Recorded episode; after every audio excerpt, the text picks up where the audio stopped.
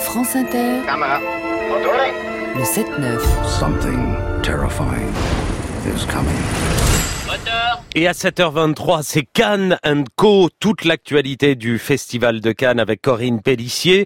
Un sommaire très musical aujourd'hui, la présentation ce soir du biopic consacré à Elton John, de Rocketman et les BO de films en festival.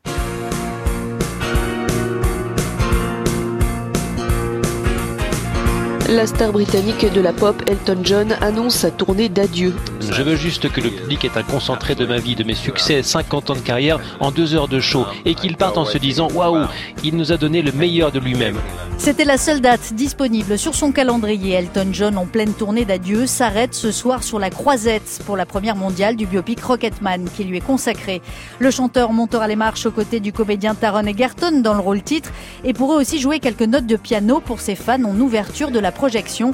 Un événement pour le seul disquaire de la ville, Marian, fan de hard rock et pas mécontent de se préparer à de bonnes affaires.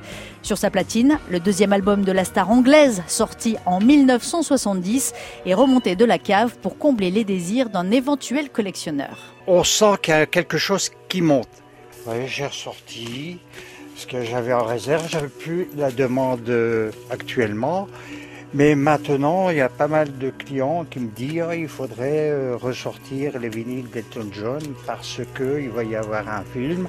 Je crois que le premier album doit être daté de 1967. Et euh, vous voyez, j'ai aussi des singles. Il a passé à travers tous les styles de musique en fait. Hein, donc, euh, comme pour Queen, aujourd'hui je suis dévalisé. J'ai pratiquement plus rien en produits originaux. Record à battre, 4 millions et demi d'entrées pour Bohemian Rhapsody en France. Le film sort sur les écrans le 29 mai prochain. Ceux qui auront eu leur selfie ou leur autographe avec la star n'auront plus qu'à crâner. That is a fat boy from nowhere. Get to be a soul man. Gotta kill the person you were born to be in order to become the person you want to be.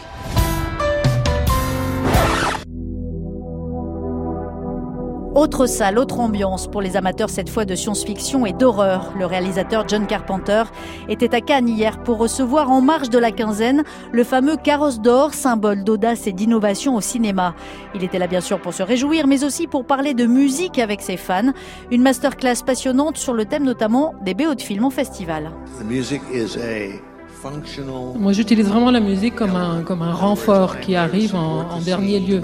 Donc, c'est un rapport comme ça extrêmement fonctionnel et, et la musique est vraiment un, un élément final. Je n'ai pas d'autre rapport à la musique.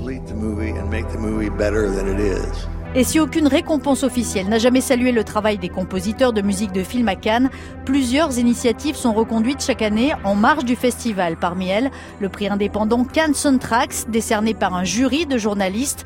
Espérons-les cette année sous le charme du groupe canadien Pink Noise qui signe la BO des Misérables de Lajli.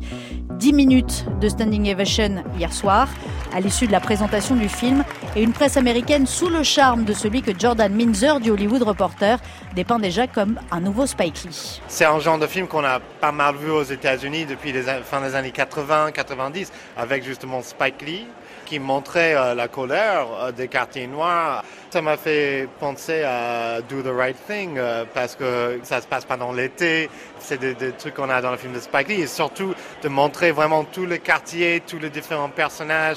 Et il y a un peu d'humour.